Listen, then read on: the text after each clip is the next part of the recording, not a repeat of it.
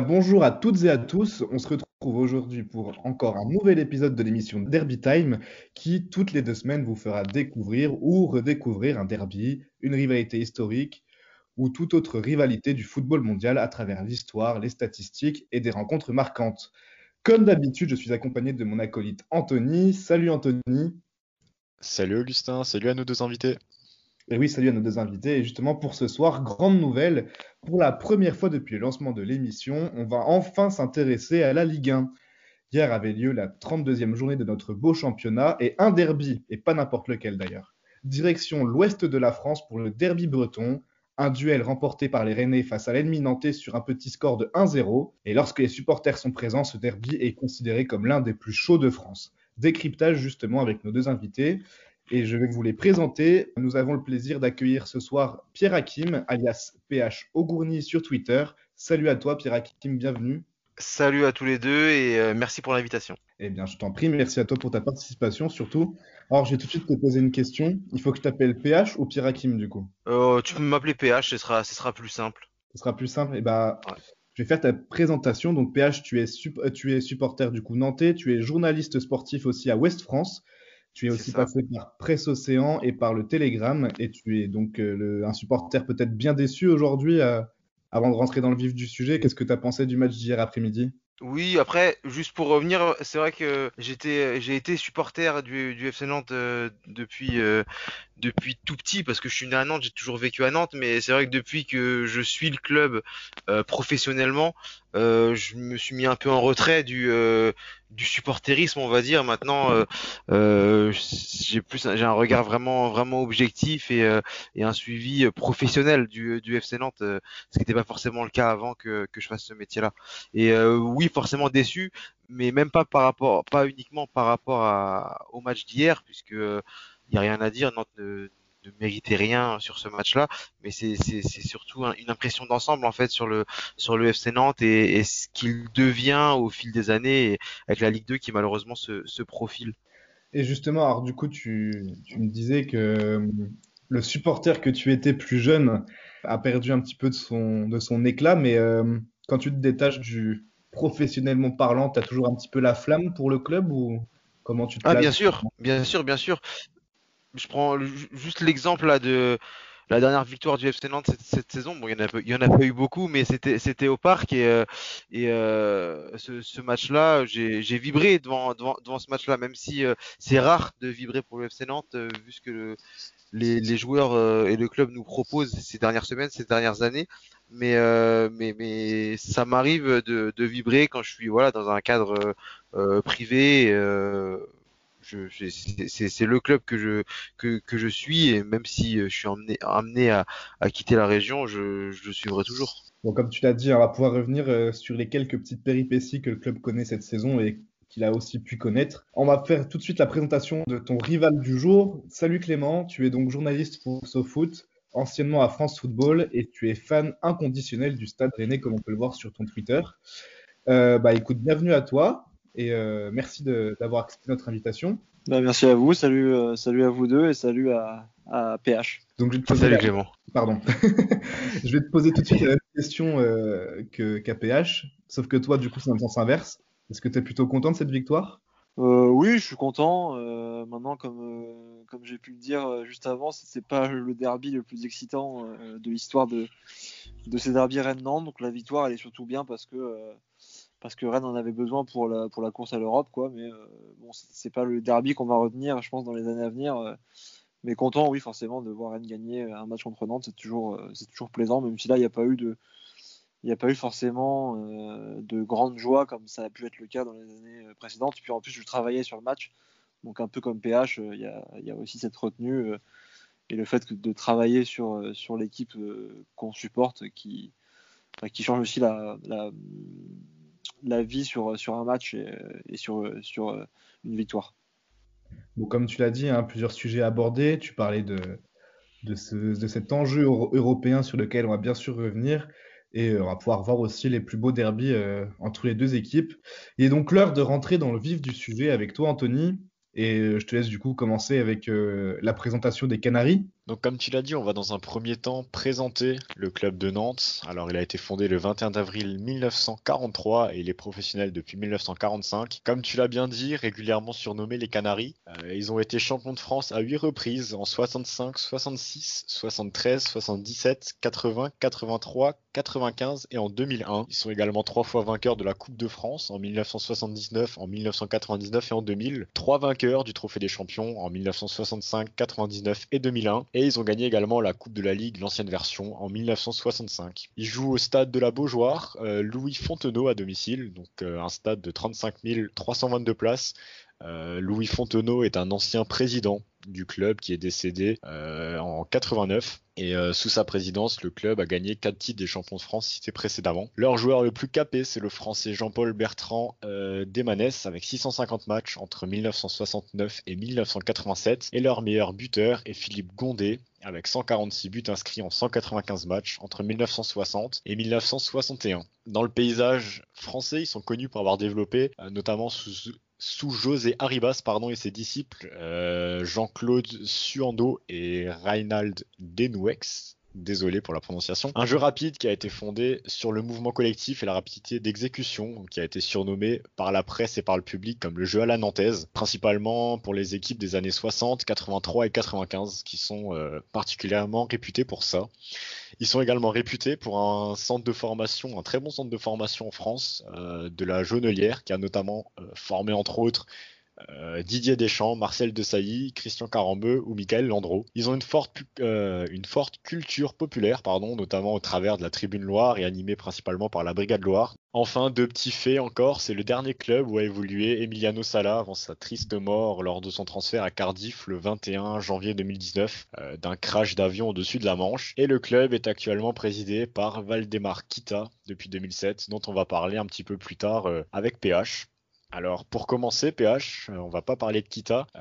si tu devais citer un ou deux faits particuliers sur le club, qu'est-ce que ce serait pour toi du côté nantais?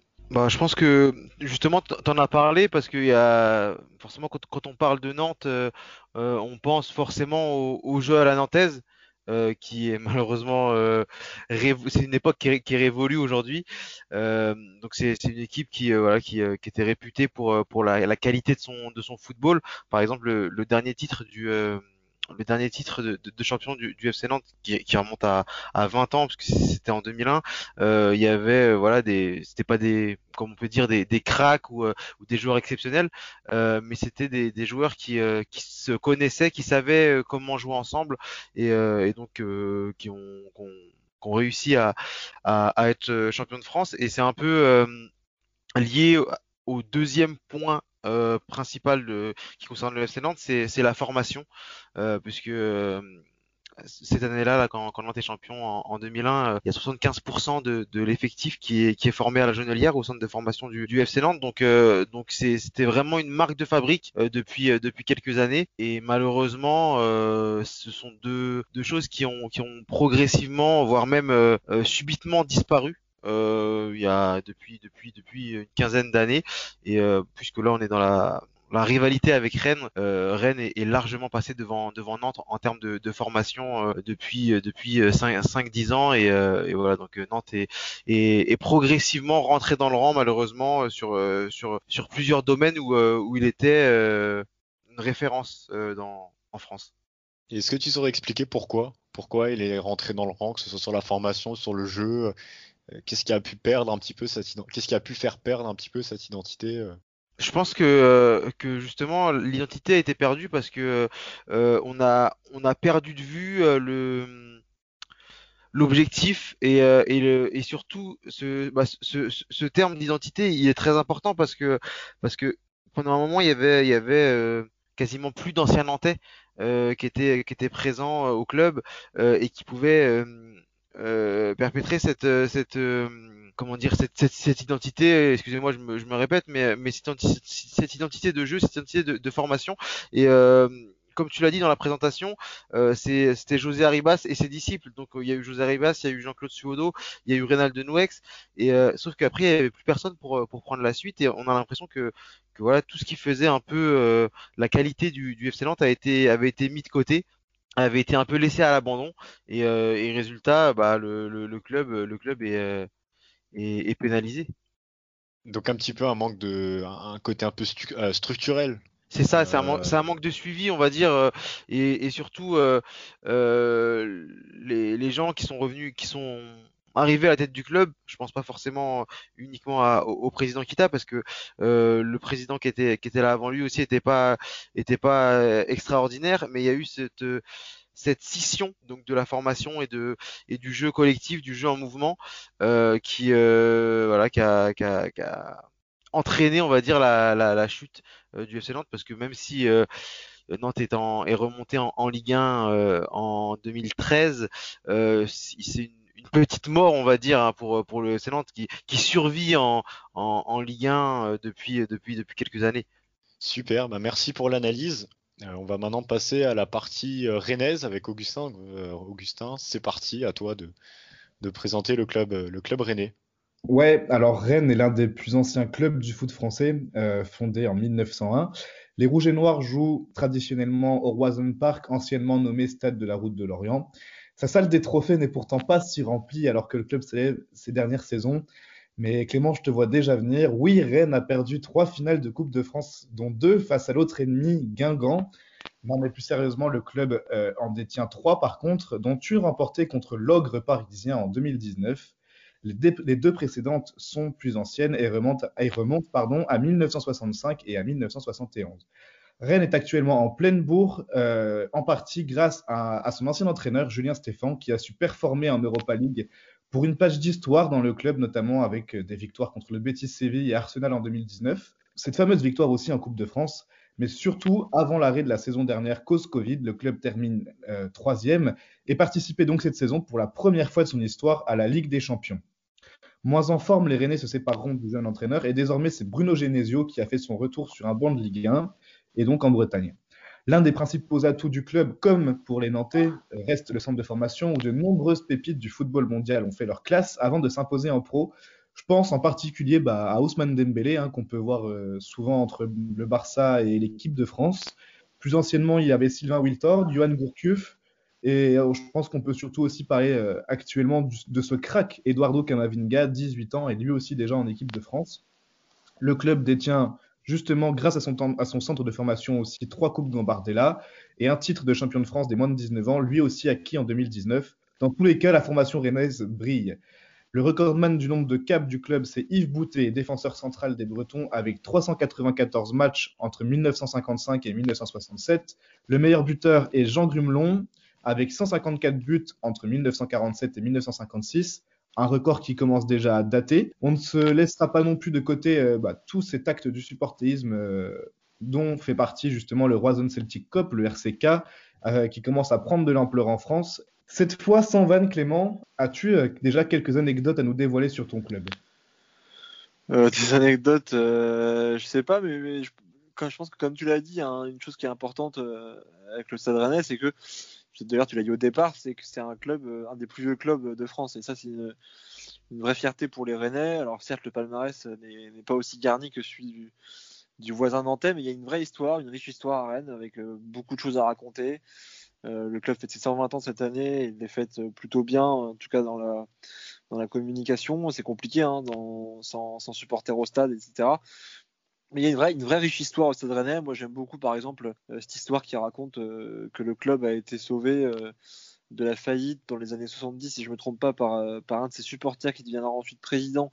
C'est Alfred Douget, qui est une vraie figure du Stade Rennais, pas très connu du grand public, mais c'est vraiment une personne qui a sauvé le club de la, de la faillite, de, de la disparition. Donc c'est ça qui est intéressant aussi avec Rennes, c'est qu'il y a chaque décennie des, des petites histoires à raconter, des des personnes aussi, des symboles euh, qui sont, euh, qui sont des hommes et qui d'ailleurs restent proches du club, que ce soit euh, dans la région rennaise ou même au stade. Et c'est peut-être d'ailleurs ce qui fait la différence avec le FC Nantes actuellement, où les anciens sont pas forcément contents de la tournure qu'a pris le club. C'est qu'à Rennes, voilà, il y a des efforts faits pour rassembler autour du club. je, pense, je pense notamment au Stade Rennais Historic Club qui a été créé, je crois, il y a 7 ans et qui est, qui est présidé par Cyril Elgouache également ancien joueur et, et, un homme très sympathique au demeurant.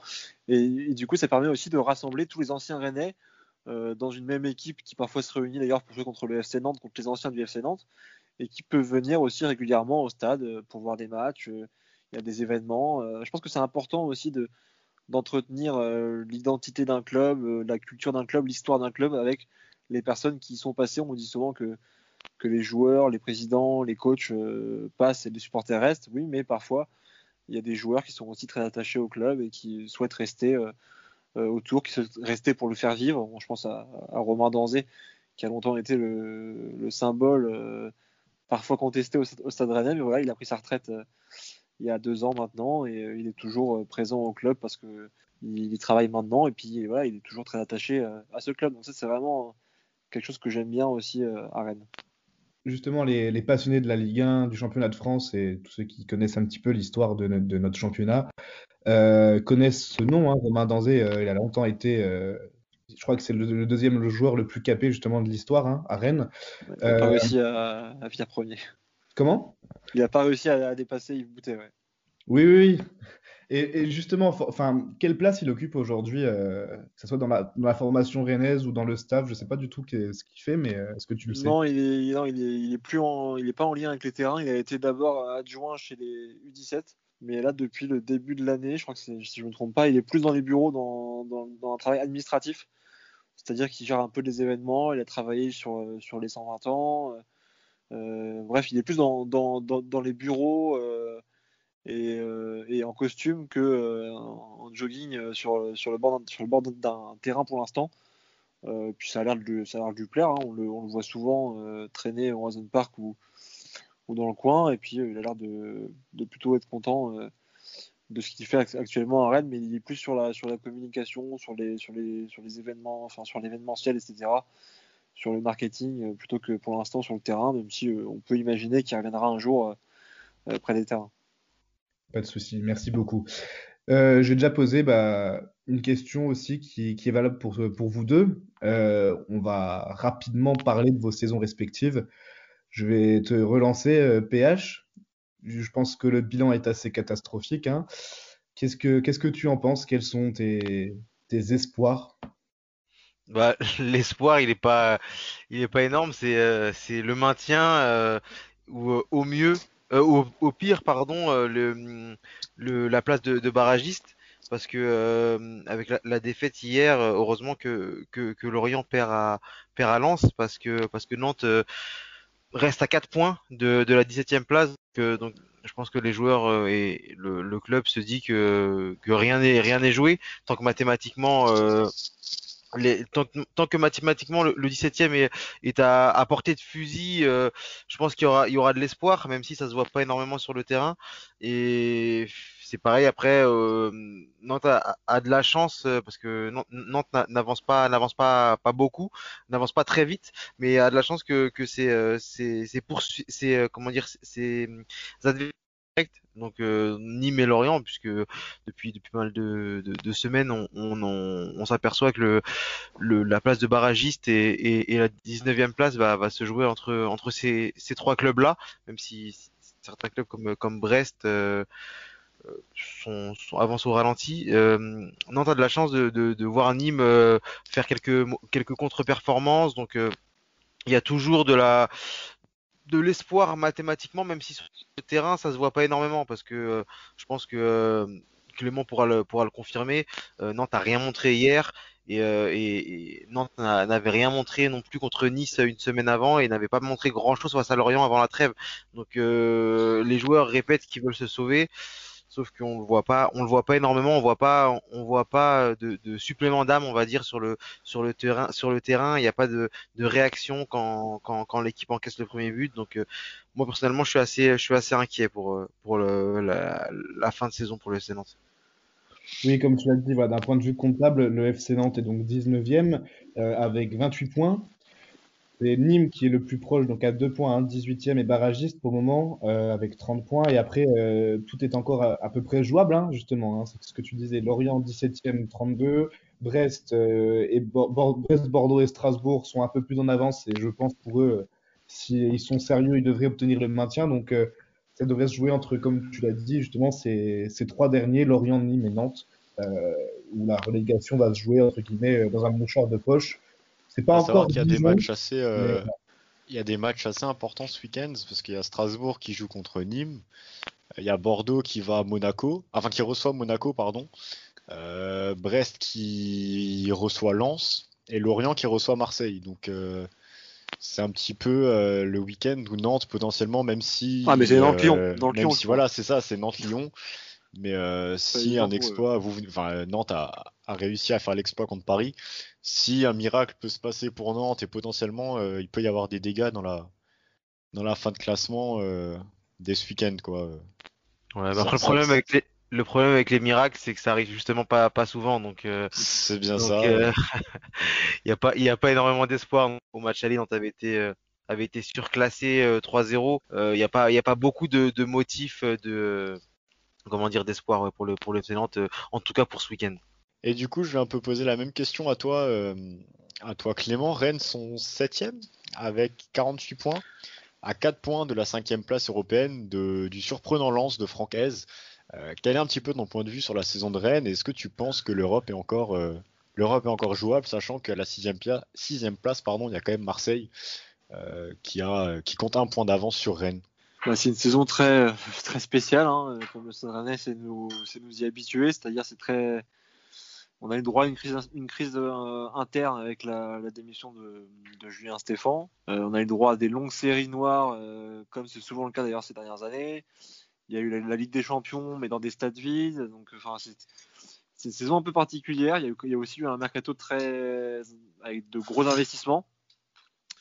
Donc euh, oui, l'Europe est possible parce qu'on est en Ligue 1 et qu'en Ligue 1, euh, tu peux enchaîner 10 matchs euh, sans gagner et parfois revenir rapidement dans la course à l'Europe.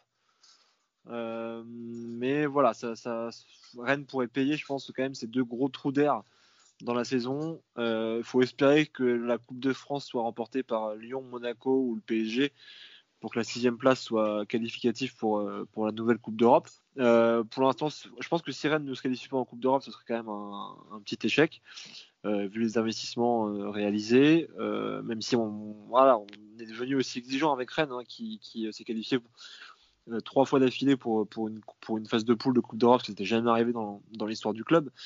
Mais quand il y a des, investissements aussi conséquents, donc c'est 70 millions d'euros quand même de dépenses, même s'il y a eu des ventes aussi, tu es obligé d'avoir euh, des ambitions euh, plus élevées qu'il y a 4 ans. Donc euh, le Stade Rennais est confronté à ça. Là, il y a trois matchs qui arrivent contre Angers, Dijon et Bordeaux qui vont devoir absolument gagner pour rester au contact de Lens et Marseille. Lens qui, mine de rien, semble vouloir aller au bout et je trouve qu'il y, qu une équipe assez impressionnante.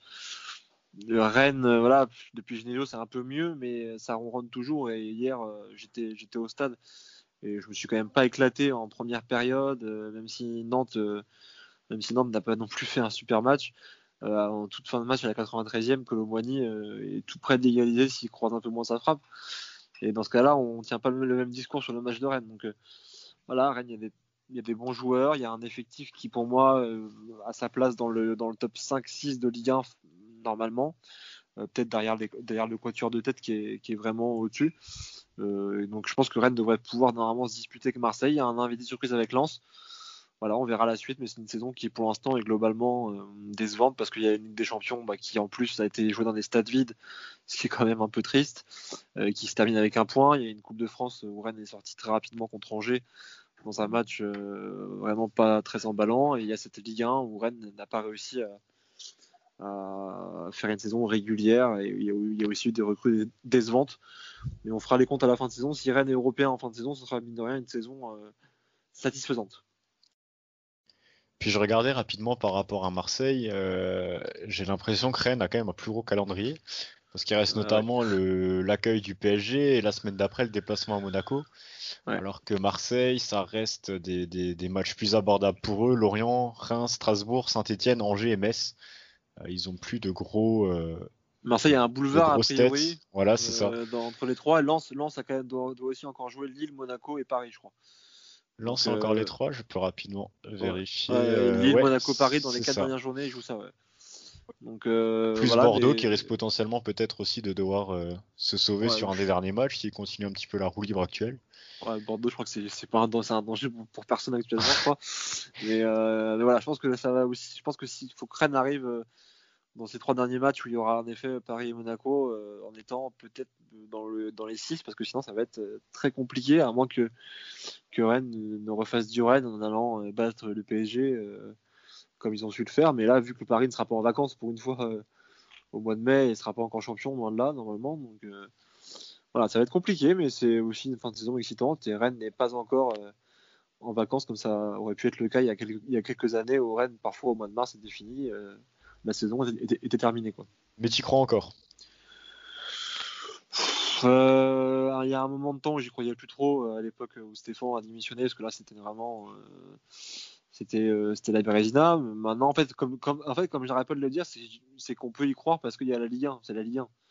Et que ce championnat, il, est un peu foufou. On sait pas trop à quoi on peut s'attendre. Euh, Nîmes peut aller gagner à Lille. euh, Maintenant, voilà, ça commence à se dessiner quand même. Le Lens ne lâche pas. Marseille, je pense, à, ce calendrier et puis euh, va beaucoup mieux. Donc voilà, il va falloir faire une grosse fin de saison.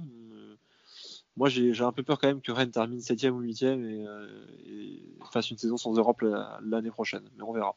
Donc on va maintenant remonter le temps et s'intéresser à l'histoire, d'où vient cette rivalité et comment a-t-elle évolué au cours des décennies. Alors Augustin, de quand date euh, le premier derby breton Alors, le premier derby breton en compétition officielle remonte à février 1950, lors d'un match des 16e de finale de la Coupe de France, remporté par les Rennais sur le score de 3-1. Mais la rivalité entre le FC Nantes et le Stade Rennais ne s'est pas construite en- entre deux équipes luttant l'une contre l'autre pour l'obtention d'un titre. C'est d'abord une question d'appartenance euh, bah, de Nantes à la Bretagne qui est à l'origine euh, de cette rivalité entre les deux villes depuis l'après-guerre.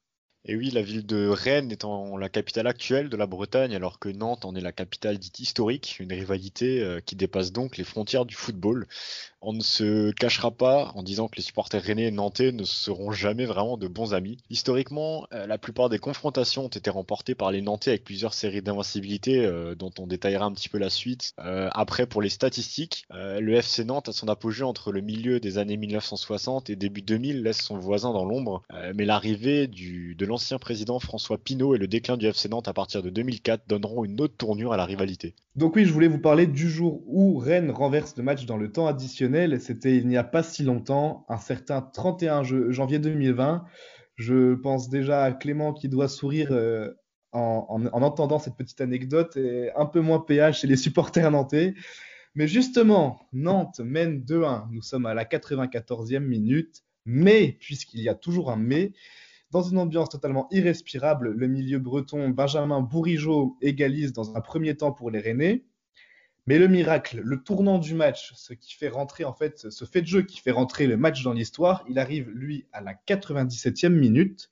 Rennes continue de pousser euh, et voit justement son, cet avantage euh, être récompensé par Rafinha qui suit une frappe repoussée par le gardien nantais Alban Lafont et peut justement euh, pousser ce ballon au, fond des filets. Sauf que, et c'est là que tout, le charme opère, l'arbitre assistant lève son drapeau de suite et s'en suivent alors trois minutes qui paraissent être une éternité, que ce soit pour les supporters, pour les joueurs, pour les staffs, entre les deux camps qui, retiennent leur souffle. L'action est scrutée sous tous les angles grâce à la VAR et finalement le but est validé. Encore une fois, un fait de jeu qui, revient avec la VAR. On ne sait pas si c'est oui ou non, si le football était peut-être mieux sans ou avec cette VAR, justement. Alors, on en rediscutera plus tard. Dans tous les cas, le Roison Park explose. Cette rencontre sera élue plus beau match de la saison 2019-2020. Christian Gourcuff, alors coach des Nantais, dit n'avoir jamais vu ça en 40 ans. Pour son capitaine Touré, ce match est une véritable faute professionnelle. Quand Julien Stéphan parle, lui, d'un match totalement historique. Dans tous les cas, aujourd'hui, le rapport de force est passé à l'avantage des Rennais. Le club est rentré dans une nouvelle dimension, une nouvelle ère même, et se hisse régulièrement dans, les, compétitions européennes. Et euh, justement, Anthony, euh, peux-tu nous en dire un petit peu plus côté statistique avant de revenir sur ce match épique avec nos deux invités? Il y a eu 95 rencontres au total entre les deux clubs et le bilan tourne encore à l'avantage de Nantes avec ses 39 victoires contre seulement 31 pour Rennes et 25 matchs nuls. Euh, la plus longue série d'invincibilité du côté de Rennes a été de 10 matchs entre 1953 et 1968 et de 17 matchs pour Nantes de 85 à 2005. Alors, je ne sais pas si vous voulez rapidement revenir, que ce soit PH ou, Clément, sur la rencontre dont Augustin a, parlé, ou si on, passe à la suite. Bon, moi, j'ai, je pense que... Vas-y, vas-y, Clément, vas-y, vas-y, on est au vainqueur. non, mais euh, oui, c'est clair que c'était une rencontre euh, totalement euh, folle. Alors, j'avais la chance d'être au stade ce soir-là, et ce, qui, ce, qui, était marrant, c'est que du coup, j'étais en tribune de presse, je travaillais, je travaillais sur le match, je faisais le compte rendu, et ce qui est marrant, c'est que en fait, à sur, sur, sofoot.com, on a publié le compte rendu dans les 5 minutes qui suivent le coup de sifflet final, donc on, écrit pendant le match. Et moi, mon compte rendu était fait déjà. Il était, il était, euh, il était nickel, c'était fini. Voilà, Nantes avait gagné 2-1 euh, dans, ma tête. Et j'ai dû tout jeter à la poubelle à cause de. Alors, du coup, c'était c'était un revirement plaisant pour moi parce que voilà, tant, tant, pis s'il a fallu attendre un quart d'heure euh, après le coup de sifflet final, mais c'était assez marrant. d'avoir cette que souvent quand, il y a des buts à la fin de match quand on est journaliste et qu'on doit écrire un compte rendu c'est plus stressant et embêtant qu'autre chose. Mais là, c'est peut-être la seule fois où, euh, où je n'en ai pas forcément tenu rigueur et d'ailleurs où j'ai eu du mal à, à, ne pas exploser de joie en tribune de presse alors qu'on a plutôt, euh, qu'on a plutôt euh, normalement tendance à être dans la retenue. Mais j'étais avec, avec mon, mon, ami François Rosy de France Bleu Armorique qui était, qui était à côté de moi. Je me rappelle qu'on a vraiment, c'était vraiment dans une autre dimension pendant quelques secondes parce que c'était absolument improbable que Rennes gagne ce match qui avait été vraiment pendant 90 minutes un match mais horrible. Euh, c'est un, des, peut-être des pires matchs sous, Julien Stéphan. C'était vraiment nul. Nantes avait été euh, meilleur que Rennes. Euh, ça avait été un match, il faisait froid en plus, il pleuvait, je crois. Enfin, c'était vraiment, vraiment un match nul et qui est rentré dans l'histoire parce qu'il y a eu un scénario incroyable. 94e minute, il y avait 2-1 pour Nantes. C'est improbable ce, soir-là et, forcément, c'est devenu un, un, super souvenir. Et c'est d'ailleurs, c'est le, je pense que c'est mon dernier vraiment grand souvenir euh, dans le monde d'avant, comme on, comme on dit maintenant. Il y avait, euh, où il y avait du public, il y avait vraiment une, ambiance folle au Horizon Park ce soir-là. Et euh, j'espère qu'on pourra revivre maintenant prochainement dans des stades pleins des, des, belles émotions comme ça. Et pour ta part, PH, du coup? Bah pour ma part, c'est ça, ça, se rapproche un peu du témoignage de, de, de Clément parce que j'étais aussi au stade. Euh, j'étais au stade euh, pour le, en tribune de presse pour le, pour le travail et euh, même si je suis journaliste presse écrite, exceptionnellement, je commentais ce match sur France Bleu euh, Loire-Océan. Donc j'avais entendu les commentaires, je crois. Côté Nantais et justement j'allais, j'allais y venir et, et, et dans ces moments-là, bah même si tu es là pour, pour le travail, ton côté euh, supporter et malheureusement euh, tu perds un peu en lucidité quand, c'est aussi chaud comme ça. Et euh, je m'étais fait un peu un peu charrier par par les supporters rennais qui savaient pas que c'était moi. En fait ils, avaient ressorti l'audio et, ils, se foutaient un peu de la gueule du, commentateur. Ils, ils que c'était moi. Et voilà un peu de un peu de mauvaise foi on va dire en, en, en en encourageant les, les chambrages nantais après le deuxième but et en, et en regrettant les chambrages rennais après le, le troisième but rennais. Donc, euh, donc c'était après, après coup, c'est un peu marrant, mais c'est vrai que c'est un, un, exercice qui est très compliqué de d'être euh, d'être lucide pendant pendant ces moments-là, mais on sait on sait pas trop ce qui se ce qui ce qui se passe en plus parce que bah, Clément pourra le confirmer, mais le au stade au Roison Park les les écrans télé sont, sont loin derrière euh, euh, au niveau de la tribune de presse. Donc, euh, on n'a pas forcément une bonne vue sur les ralentis, etc. Et de, ce que je me, souviens, tout le monde s'était tourné pour pour essayer de voir parce qu'on voyait pas en fait le, le des fois quand, quand, quand, la VAR est, est appelée, quand la VAR intervient, on voit directement ce que ce que va indiquer l'arbitre, si le hors-jeu est, est, est clair ou pas. Et là, sur le premier ralenti, euh, bah, tous ceux qui étaient autour de moi et moi, moi y compris, euh, on avait l'impression qu'il y avait hors-jeu en fait de, de Rafinha. Et euh, donc on pensait que le but allait être refusé. Et, et donc ça a été une, une, une, surprise désagréable on va dire de, de, de, le voir accepter même si après aujourd'hui j'en rigole mais c'est vrai que c'était un moment assez assez douloureux sur le sur le sur le coup. Pour rebondir là-dessus, je, je sais pas si c'est lié mais maintenant depuis le début de saison euh, au Horizon Park, ils ont installé des écrans euh, en tribune de presse à chaque, euh, à, chaque, à chaque bureau, à chaque ouais. pupitre.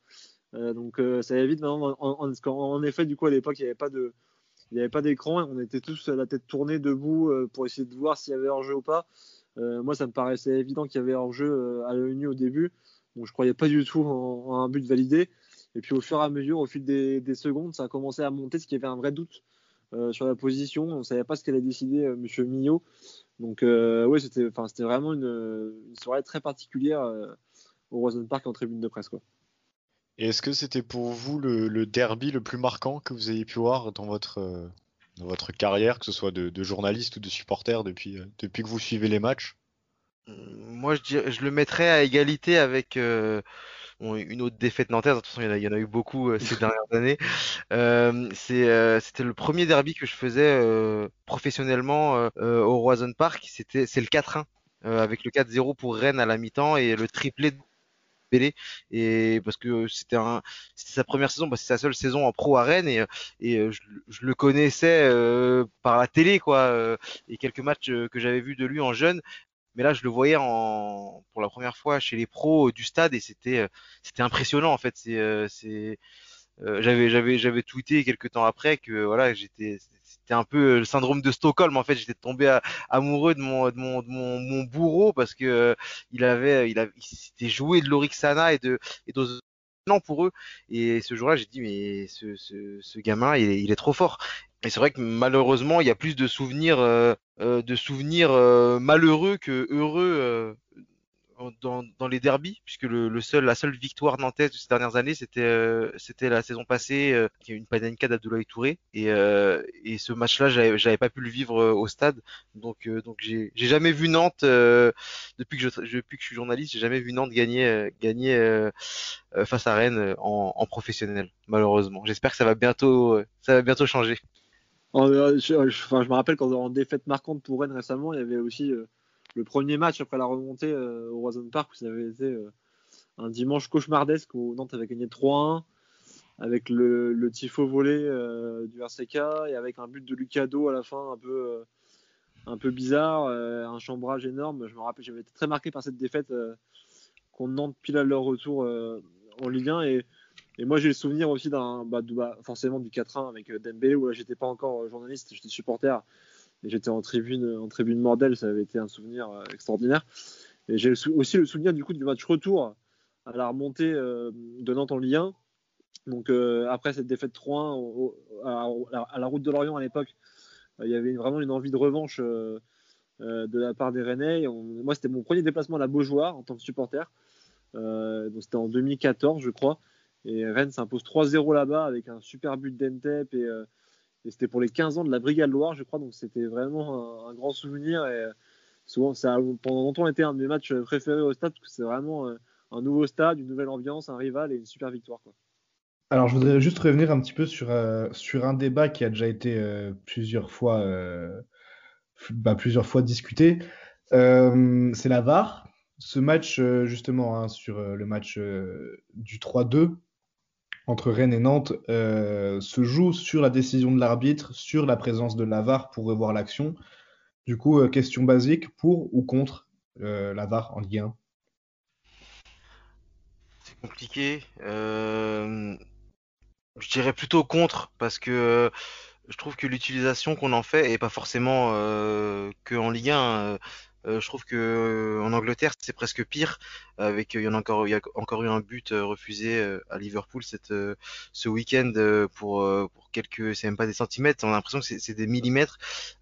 ça, ça me gêne un peu en fait et, et, et je trouve que, que malheureusement des fois ça, ça tue un peu l'émotion qu'elle soit positive ou négative, hein, parce que le, comment dire, euh, on parlait du, du, du, derby de la saison passée, euh, l'émotion était, était positive pour Rennes et, et vu l'explosion de joie, euh, elle a quand même eu lieu, mais, mais c'est moins naturel que, que voilà juste après un but.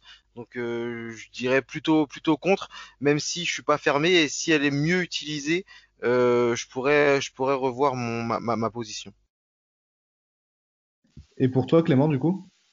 Moi j'ai toujours été un, un fervent euh, détracteur de la VAR. Je suis totalement contre euh, cette chose-là. Euh, la goal line technologie, encore oui, mais mais la VAR, moi, je, je supporte pas. Alors, pour le coup, ça, avait rendu service quand même à Rennes avec, avec ce Rennes Nantes et, et c'était difficile de s'en plaindre. Mais c'est peut-être la seule fois pour moi où la VAR a, peut-être apporté une émotion différente et peut-être décuplé parce que c'était incroyable.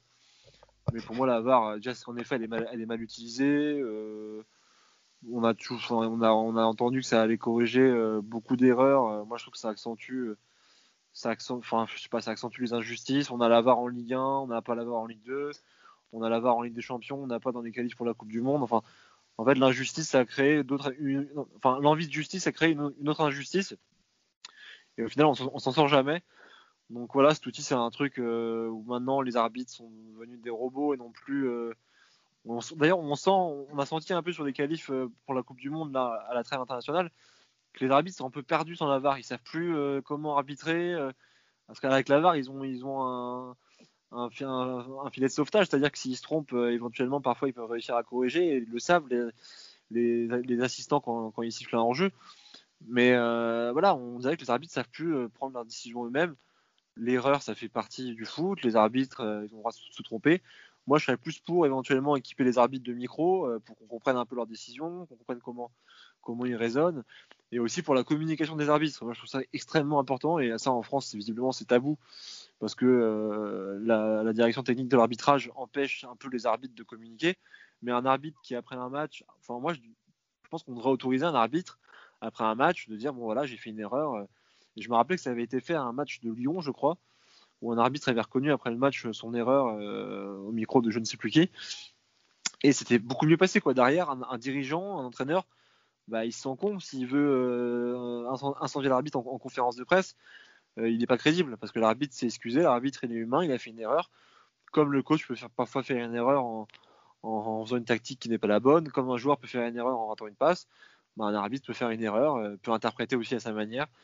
Euh, voilà, je pense que c'est important de ne pas tout mettre derrière la, technologie. Et puis la VAR, en plus, ça retarde un peu euh, les émotions. On, attend de savoir si c'est bon, euh, si le but si le but va être validé ou pas. On calcule les hors-jeux au millimètre, alors que c'est pas du tout le principe de la règle du hors-jeu. Enfin, il y, a, la règle des mains qui est devenue insupportable. Enfin, voilà, c'est moi, je suis totalement contre. Mais malheureusement, on va devoir faire avec maintenant. On fera plus machine arrière. Donc, il faut espérer qu'elle soit utilisée de manière plus judicieuse et qu'on arrête de vouloir tout calculer au, millimètre près, euh, parce que sinon on s'en sortira pas quoi. C'est vrai que l'arbitrage vidéo, il est présent quand même dans beaucoup de sports. Hein. Euh, le tennis avec le Hawkeye, euh, en rugby particulièrement aussi, où il y a une forme, où il y a une forme d'arbitrage vidéo. à, propos des plaquages, Anthony, justement, est-ce que tu as un avis toi aussi sur la sur l'arbitrage vidéo dans le football? Est-ce que pour toi, ça enlève du charme à, notre sport favori ou qu'est-ce que tu en penses? Bah, je vais un petit peu rebondir un petit peu sur ce que, euh, ce que nos deux invités ont dit. Je pense que l'essentiel a été dit. Euh, je suis pas forcément contre de base, mais c'est vrai qu'elle devrait être mieux utilisée. Euh, c'est souvent bien trop long. Euh, on ne sait pas encore plus, on ressent encore plus ce sentiment quand on est au stade. Euh, c'est souvent bien trop long et on ne sait pas ce qu'on attend, on ne sait pas ce qui se passe. L'arbitre va commencer à mettre son doigt sur l'oreillette, ça peut durer plusieurs minutes entières. alors comme, comme Clément l'a dit, la, la Goal Technology, moi je suis vraiment pour même si c'est vrai qu'il y a certains buts dans l'histoire qui auraient été annulés ou inversement. mais ça, je suis pour. Par contre, la, la, l'arbitrage vidéo, effectivement, je suis pas forcément contre. On n'est pas le, pays le pire en Europe. Euh, l'exemple de Pierre Hakim, notamment en Angleterre, où c'est vrai que, que ça nous fait des zooms au, millimètre près sur l'orteil ou l'ongle d'un joueur, c'est vraiment abusé. Euh, mais effectivement, euh, elle n'est pas toujours utilisée. En plus, en France, on se dit, tiens, pourquoi dans cette situation l'arbitre allait l'avoir et pas dans cette, cette situation-là? Et, ça accentue un petit peu, comme l'a dit Clément, l'injustice. Euh, moi, personnellement, ce qui me gêne le plus, outre les mains où on comprendra de toute façon jamais rien au foot, euh, parce qu'à chaque fois qu'on pense qu'on clarifie la règle, on se rend compte, euh, on se rend compte dès les week-ends d'après que ben, on ne sait toujours pas, parce que du coup, est-ce que est-ce que le geste qui est censé être intentionnel ou non, est-ce qu'il l'est vraiment ou est-ce qu'il l'est pas Donc la règle, ok, elle dit ça, mais sur le terrain, ça ça monte pas toujours. Mais outre les mains, ce qui me gêne le plus, c'est vraiment les hors-jeux, que ce soit par rapport à cet aspect millimètre ou beaucoup par rapport aux arbitres de touche qui ne prennent plus les responsabilités. Euh, on les voit régulièrement, encore ce week-end, en, Ligue 1. Je ne vais pas citer de match en particulier, mais je l'ai vu au moins sur un ou deux matchs. L'arbitre de touche va lever son drapeau. sur un match, l'arbitre central va siffler directement hors jeu, point fin de l'action. Euh, et euh, sur l'autre match, l'arbitre de touche va lever son drapeau, mais le jeu va se poursuivre jusqu'à la fin de l'action, l'arbitre va laisser poursuivre l'action. Et à ce moment-là, ça pose toujours tout un tas de problèmes. S'il y a une faute, s'il y a une blessure, ok, il y avait peut-être hors-jeu avant, donc à la fin de l'action, le but sera annulé parce qu'il hors-jeu. À la limite, j'ai envie de dire, c'est qu'un but. Mais si c'est une blessure, si c'est un, tacle assassin, le joueur il sera blessé. Il me semble que ça s'est passé avec, Van Dyke en, Angleterre début de saison. Je pourrais plus dire, plus dire comment, mais il me semble que j'ai un vague souvenir là-dessus. Euh, pour moi, l'arbitre de touche, alors à moins qu'il y a vraiment le doute, effectivement, où ça peut se jouer des fois à un demi-mètre près, et effectivement, alors l'arbitre de touche ne lèvera pas son drapeau à temps, quitte à ce que ce soit annulé derrière, mais notamment quand des fois il y a deux ou trois mètres, euh, les arbitres de touche ne lèvent plus les drapeaux comme avant, et je pense que ça, c'est un petit peu un problème. Euh, je sais pas ce que tu en penses, toi, Augustin, que ce soit à ce niveau-là ou, au niveau de la, de la VAR en général, mais je trouve que c'est plus l'utilisation, euh, également l'utilisation qu'on en fait que la VAR en elle-même qui pose problème. Oui, bah, moi je suis totalement d'accord hein, sur le fait que, ça enlève des émotions au sport. Après, voilà, ce que je disais, hein, l'arbitrage vidéo est, aussi utilisé dans d'autres sports. Mais de base, je me rappelle que lorsque le débat a commencé à être sur, euh, sur la table, j'étais vraiment contre. Euh, pour tout ce qui est des émotions, quand on va au stade, on est supporter, tous les passionnés savent à quel point le foot euh, donne des émotions à n'importe qui, hein, même des personnes qui, n'aiment pas forcément le foot sur une période de Coupe du Monde. Bah, quand la France gagne, euh, gagne la Coupe du Monde, tout le monde va sauter de joie. On sait très bien l'impact euh, qu'il a justement que ce sport a sur la société. Donc oui, la VAR aujourd'hui, je vais prendre un fait de jeu connu, mais la main de Dieu de Maradona il y aurait la VAR. Même déjà sans VAR, c'est décriable sur le, sur l'action elle-même, hein, bien sûr, mais avec la VAR, jamais on pourrait avoir un but pareil. Jamais on pourrait, euh, en parler encore des années et des années après, en fait. Donc, je ne sais pas ce que tout le monde en pense là-dessus, mais euh, voilà, je veux dire, la VAR, elle détruit pas non plus le sport en elle-même, hein, mais euh, à mon avis, elle, enlève une part de, de charme aux erreurs euh, que peuvent faire les arbitres. Et, ah, c'est vrai que les erreurs font partie de l'histoire. C'est ce que j'avais lu justement dans le dans, l'édito du dernier SoFoot, euh, Clément l'a peut-être sûrement aussi vu, euh, la main de Dieu, la main de, de Henry contre l'Irlande, ou la, sortie de la sortie de, de Schumacher à l'époque, c'est des choses, ok ça fait mal sur le coup, mais quelque part ça fait partie du, du charme du sport. Et c'est ce qui risque d'être amené à, disparaître totalement si la VAR continue. Alors je pense pas qu'il y aura une marche arrière dessus, mais si la VAR effectivement s'affirme, c'est des choses qu'on ne verra plus.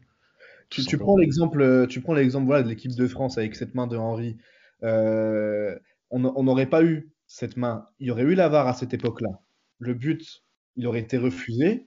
Bon, la Coupe du Monde, elle a été ce qu'elle a été pour l'équipe de France et le passage du bus, hein, mais euh, on n'aurait pas eu l'équipe de France en Coupe du Monde en 2010 s'il n'y avait pas eu cette main. Alors certes, voilà, ces trois matchs, euh, ça a été vite emballé, pesé et on est retourné à Paris. Hein, mais euh, ce que je veux dire, c'est, que voilà, ça, ça a quand même créé la polémique à l'époque. Ok, ça nous a mis aussi dans un super mood aussi pour les Français, puisqu'on était qualifiés, même si la manière était totalement injuste pour l'Irlande, mais ça a qualifié la France à la Coupe du Monde.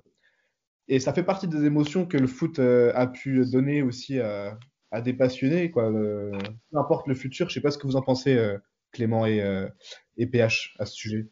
Oui, oui, après, quand même, il, faut quand même, préciser que, que si le but de la France contre l'Irlande est refusé, la France peut peut-être aller en Coupe du Monde. Hein, à ce moment-là, c'est la prolongation, c'est pas terminé. On ne sait pas ce qui peut se passer, mais. mais oui, en effet, il y, a des grands moments d'histoire du foot qui, qui, sont des injustices, hein, la, main de, Maradona. Euh, et enfin, je me rappelle aussi du, but refusé, je crois que c'était à Gérard euh, euh, ou à Lampard, je sais plus, à la, à la Côte du Monde pour l'Angleterre. Enfin, il y, a plein d'histoires et je pense que l'injustice fait partie du foot et que l'injustice existera toujours, même avec la VAR. Mais vu que tout le monde pense que la VAR corrige tout et doit amener une sorte de perfection dans le foot, euh, c'est problématique. Alors que voilà, le foot est imparfait, les, les, hommes sont imparfaits et euh, les arbitres peuvent faire des erreurs. Alors, euh, alors voilà. Vous pensez justement d'un arbitre parfait, entre guillemets, quand on peut voir par exemple un match, alors on, ouvre une petite parenthèse, hein, mais par exemple sur le Barcelone-Chelsea en Ligue des Champions d'il y a à peu près 10-12 ans, où l'arbitrage avait été scandaleux. Avec la VAR, on est d'accord que ça serait sûrement pas arrivé puisque l'arbitre aurait été bloqué, mais, euh, mais voilà, qu'est-ce que la notion d'arbitre parfait, elle existe dans, dans le foot pour vous ou, ou pas Non, mais non, les arbitres c'est des hommes, donc ils font des erreurs, euh, ils font, ils peuvent parfois passer à côté de leur match. euh, J'ai pu parler avec, avec je pense à, Michel Vautreau par exemple, qui, est- qui était un ancien arbitre, qui a arbitré une demi-finale de Coupe du Monde, euh, qui est d'ailleurs super sympathique et euh, avec qui je suis parlé à plusieurs reprises de la VAR. Et euh, voilà, lui, il admet qu'en effet que ça aurait pu peut-être le soulager euh, à son époque sur certaines choses. Mais voilà, il a, fait des erreurs, euh, les arbitres feront des erreurs. Euh, euh, on, dira aussi que voilà, le PSG, si, ne prend pas la, la, la remontada s'il y, a, s'il y a la VAR.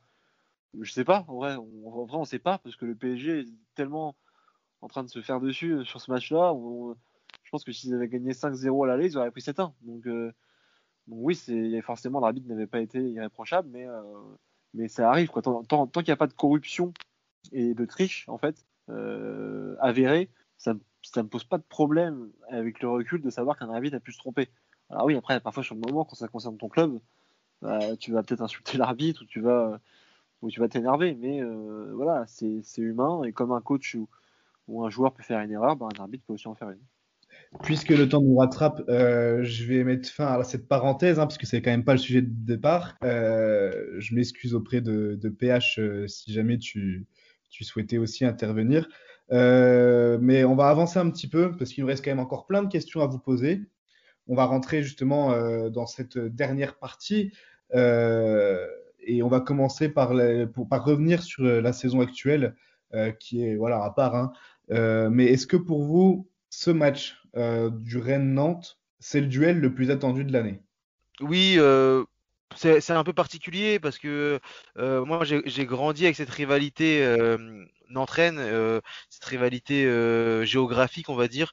Je me souviens que quand j'étais quand j'étais plus jeune en- à Nantes, je crois qu'il gagne en 2005 ou en 2006 euh, avec un but de, de des buts de Briand et de Dido, je dirais. Je me, je me souviens plus. Je pense que Clément, à mon avis, s'en Je crois que le premier, c'est Utaka. Utaka qui marque un. et, qui marque, Utaka. Il y a, parce que je crois qu'il y avait une victoire, j'avais fait, je, je, je me rappelle, j'avais fait le, le challenge télé, le challenge Wanadoo. Je sais pas si vous vous rappelez quand, euh, quand euh, on allait à la mi-temps, euh, on partait Ouais, du terrain et on devait, on devait marquer. Bah, j'avais fait ça lors d'un Rennes Nantes et, et Rennes avait gagné un Nantes gagné 2-0. Et donc c'était une des premières victoires de Rennes pendant, de- pendant, pendant depuis très longtemps à la Beaujoire. Et, et moi je pensais vraiment que c'était une, une grosse rivalité euh, entre entre Rennes et Nantes. Et après quand j'ai discuté avec des supporters entre guillemets historiques euh, du, du FC Nantes, euh, ils m'ont dit que la vraie rivalité pour eux c'était plutôt Bordeaux et saint Et, et, en discutant donc avec des, des générations différentes, je me suis je me suis rendu compte que en fait en fonction de de là bah euh, c'était euh, euh, la rivalité n'avait pas forcément la même force et en gros oui pour les, plus anciens les matchs contre Bordeaux et saint même si voilà c'est un peu plus loin géographiquement ce sera ça les, plus grosses les plus matchs les plus attendus. Et pour les plus jeunes je pense que bah, le, derby contre Rennes fait partie du, du match à bah c'est le match à ne pas perdre Et pour toi, Clément, du coup, euh, plutôt d'accord avec euh, le raisonnement et l'avis de, Pierre Hakim? Ouais, bah comme lui, moi je, suis né en 91, donc on est, on est de la même génération. Donc euh, oui, j'ai.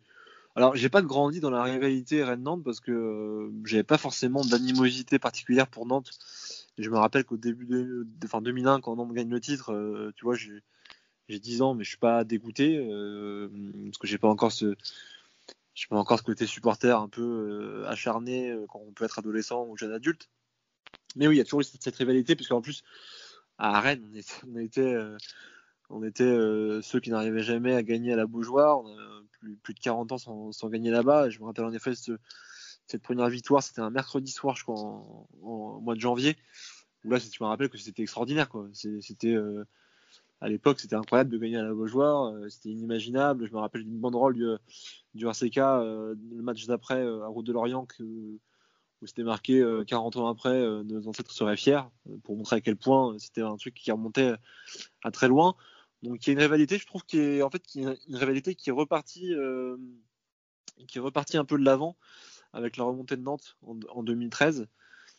comme l'a dit PH, en effet, je crois que la jeune, la génération, la jeune génération nantaise est, plus, a plus de rivalité avec Rennes quand les plus anciens sont plus sur Bordeaux.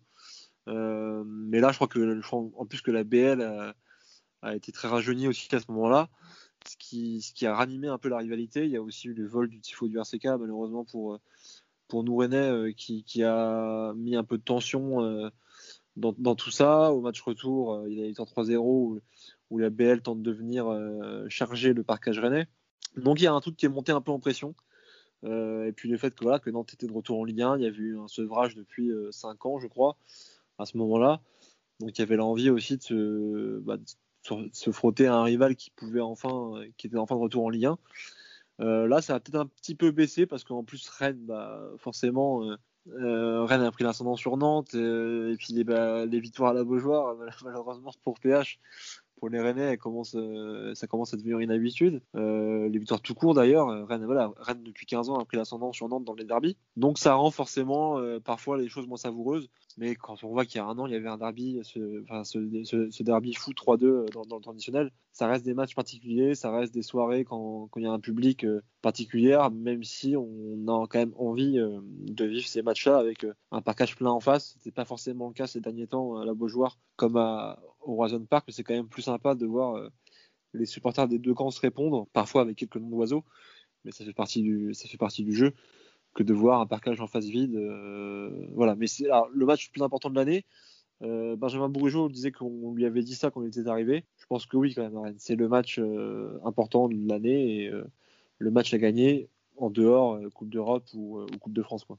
Je vais rapidement encore poser une petite question euh, par rapport à Nantes, donc euh, du côté de PH, avant qu'Augustin finisse avec Rennes. Qu'est-ce que tu penses par rapport au recrutement actuel côté nantais? On parlait avant notamment des problèmes structurels, comme tu as pu en parler, euh, de la gestion de Kita, et notamment sur les entraîneurs de cette saison, et sur le cas Domenech qui a tenu de mémoire 46 jours, il me semble. sur le banc nantais, comment est-ce que tu vois un petit peu tout ce côté, tout ce cirque, ce Kita Circus, qu'on a pu voir notamment, euh, il me semble que c'était de la Brigade Loire, à l'origine de la Brigade Loire. Euh, qu'est-ce que tu penses un peu de tout ça? Bah, je pense que malheureusement euh, Nantes devient depuis depuis quelques années et surtout cette saison la risée du du football français. le même si les supporters s'en servent pour pour voilà pour pour pour tourner Kita, euh, Valdemar Kita à la, dérision, mais, mais oui, euh, embaucher Raymond Domenech qui n'avait pas, euh, été en poste depuis, le, fiasco de Nice Night, qui n'avait pas euh, été sur un banc de, de, Ligue 1 depuis, depuis 27 ans, c'était un peu ridicule et c'était, voué à l'échec, même si voilà, ça sert à rien de le, fallait pas le condamner. Euh, avant qu'il arrive, mais, il y avait quand même très peu de, signes positifs par rapport à sa nomination.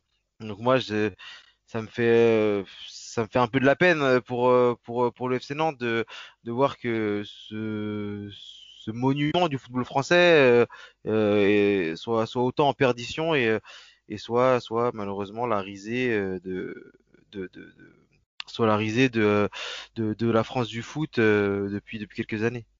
Alors moi du coup je vais te poser une question à toi Clément. Comment dire, sans enjeu européen, on va dire, pour le moment, hein, concrètement, puisque la saison n'est pas encore terminée. Euh, que penses-tu du dossier Kamavinga? Un départ, voilà, si la saison devait en rester là, un départ serait plus que, plus que probable, puisque sa carrière doit bien sûr euh, évoluer, comme beaucoup de pépites euh, auparavant. Hein, Ismail Assar, Ousmane Dembélé et tant d'autres quittent le Nîmes Pour toi, est-ce que pour sa carrière, c'est peut-être mieux de de, partir de Rennes et euh, on va faire le lien aussi avec euh, cette nouvelle compétition, hein, l'Europa Conference League, qui, ouvre une place supplémentaire euh, à l'Europe. Est-ce qu'elle peut être à votre portée et est-ce que ça pourrait suffire pour faire rester Kamavinga? Bah, alors pour, cette, cette, conférence League, moi c'est une compétition que j'aime bien à l'avance. Euh, je, je, sais pas, je sens que, Rennes est destiné un peu à être la première équipe française à la jouer. Et je pense en effet que pour un club français, ça peut être beaucoup plus abordable que la Ligue Europa ou la Ligue des Champions, où on est souvent quand même, quand je dis on, c'est les clubs français ridicules. Là, quand même, c'est une compétition où il y aurait beaucoup de, petites équipes. J'ai pas envie de dire ça parce que derrière, parfois, on peut se faire ridiculiser par des, par des équipes roumaines ou tchèques, sans souci. Mais il y a un côté excitant avec des destinations un peu exotiques euh, qu'on n'a pas l'habitude de voir. Donc ça peut être super cool à vivre pour un supporter et même un journaliste d'aller dans des destinations un peu euh, inédites. Euh, maintenant, est-ce que ça servirait à retenir Kamavinga? Non, je ne pense pas. Je pense qu'il n'a pas encore prolongé, donc il ne prolongera sûrement pas. Ça paraît, compliqué. Moi, je, trouve ça un peu décevant. Alors forcément, on connaît le foot actuel il a, 18 ans, euh, il est prometteur, etc. Il a changé d'agent aussi euh, en condamné, ce qui l'a sûrement perturbé mm, dans sa saison d'ailleurs. Euh, il a un nouveau statut avec l'équipe de France qu'il a connu en septembre. Maintenant, il fait une saison quand même décevante. Hein. voilà, tu as, parlé de crack en introduction, je crois, de ce podcast.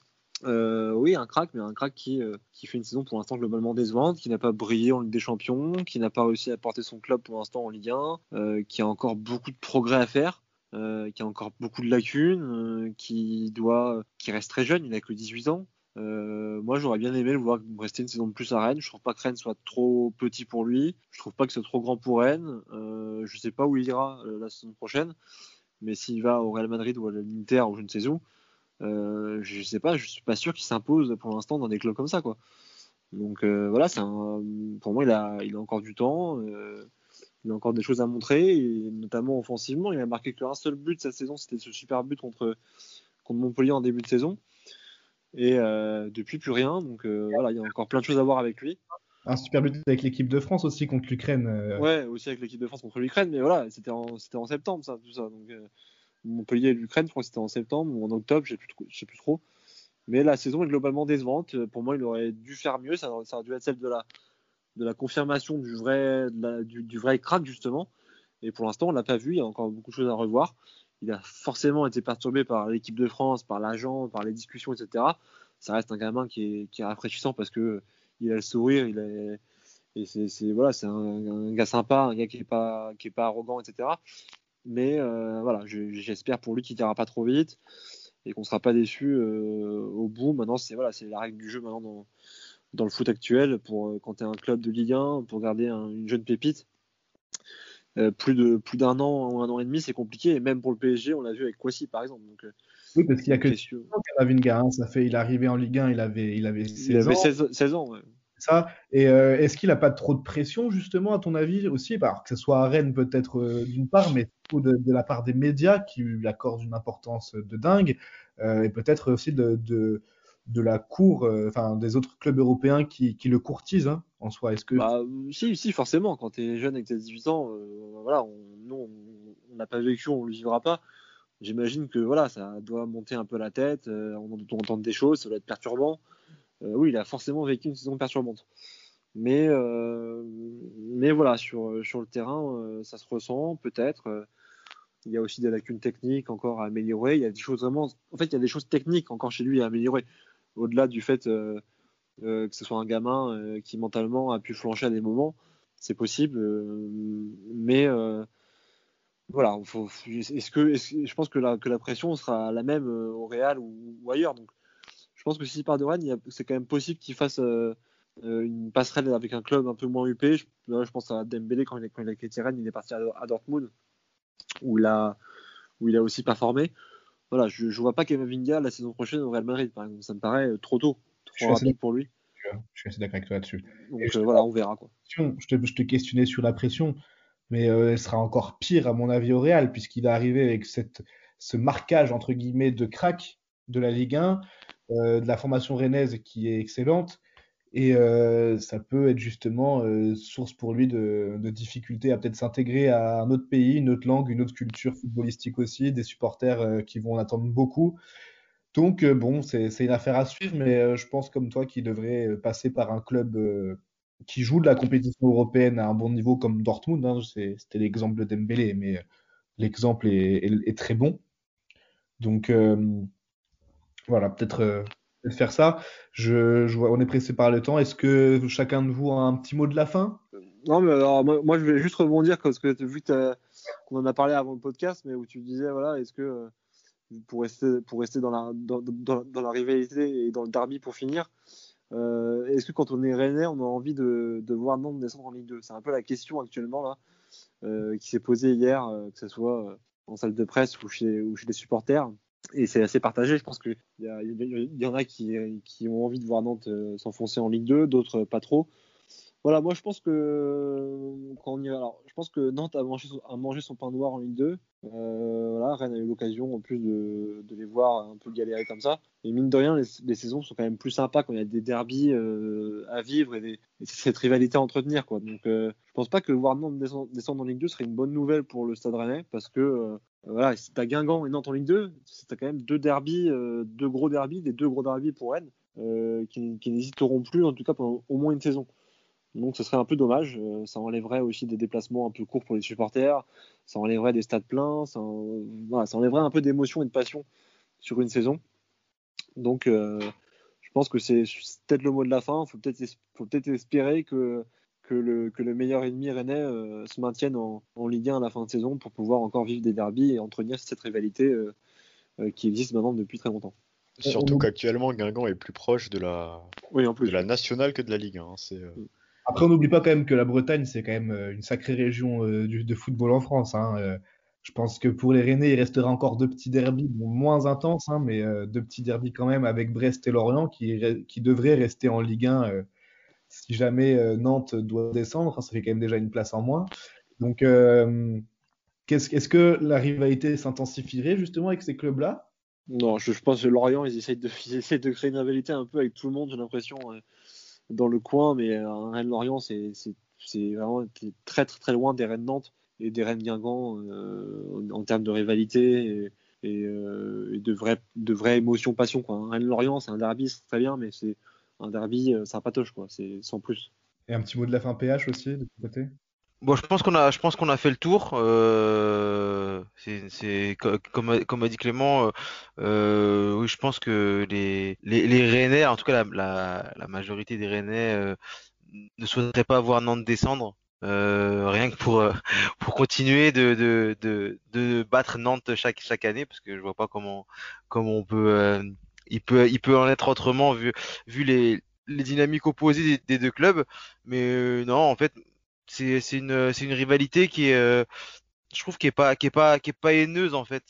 Euh, on, en a un peu parlé voilà il y a, eu le vol du tifo en, en 2013 mais c'est pas je trouve qu'il y a, moins de, haine qu'il peut y en avoir entre Lyon et saint ou entre Paris et Marseille euh, c'est des, petites chamailleries qui sont euh, qui bon enfants mais euh, voilà trouve que c'est un, un, un, derby plutôt, plutôt sympa. En tout cas, c'est mon, j'ai l'impression qu'il n'y a pas non plus, euh, y a pas non plus une animosité euh, exceptionnelle entre entre entre entre Nantes et Rennes. Voilà, les, les Nantais aiment bien aiment bien piner les, les Rennais et, euh, vice versa.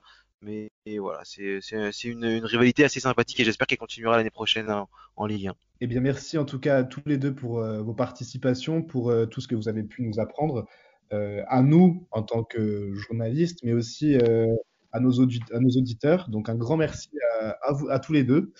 Euh, bah, quant à vous, chers auditeurs, euh, si ce, nouvel épisode de Derby Time vous a plu, n'hésitez pas à le partager, à le liker et à nous rejoindre sur nos différents réseaux, euh, entre autres Twitter et Instagram, avec euh, le Dio de foot. Et on se retrouve, nous, euh, dans deux semaines pour un nouveau derby. Et euh, je remercie aussi Anthony euh, pour euh, son travail de dingue à mes côtés. Allez, ciao, ciao. Merci à tous, à dans deux semaines. Merci à vous. Salut.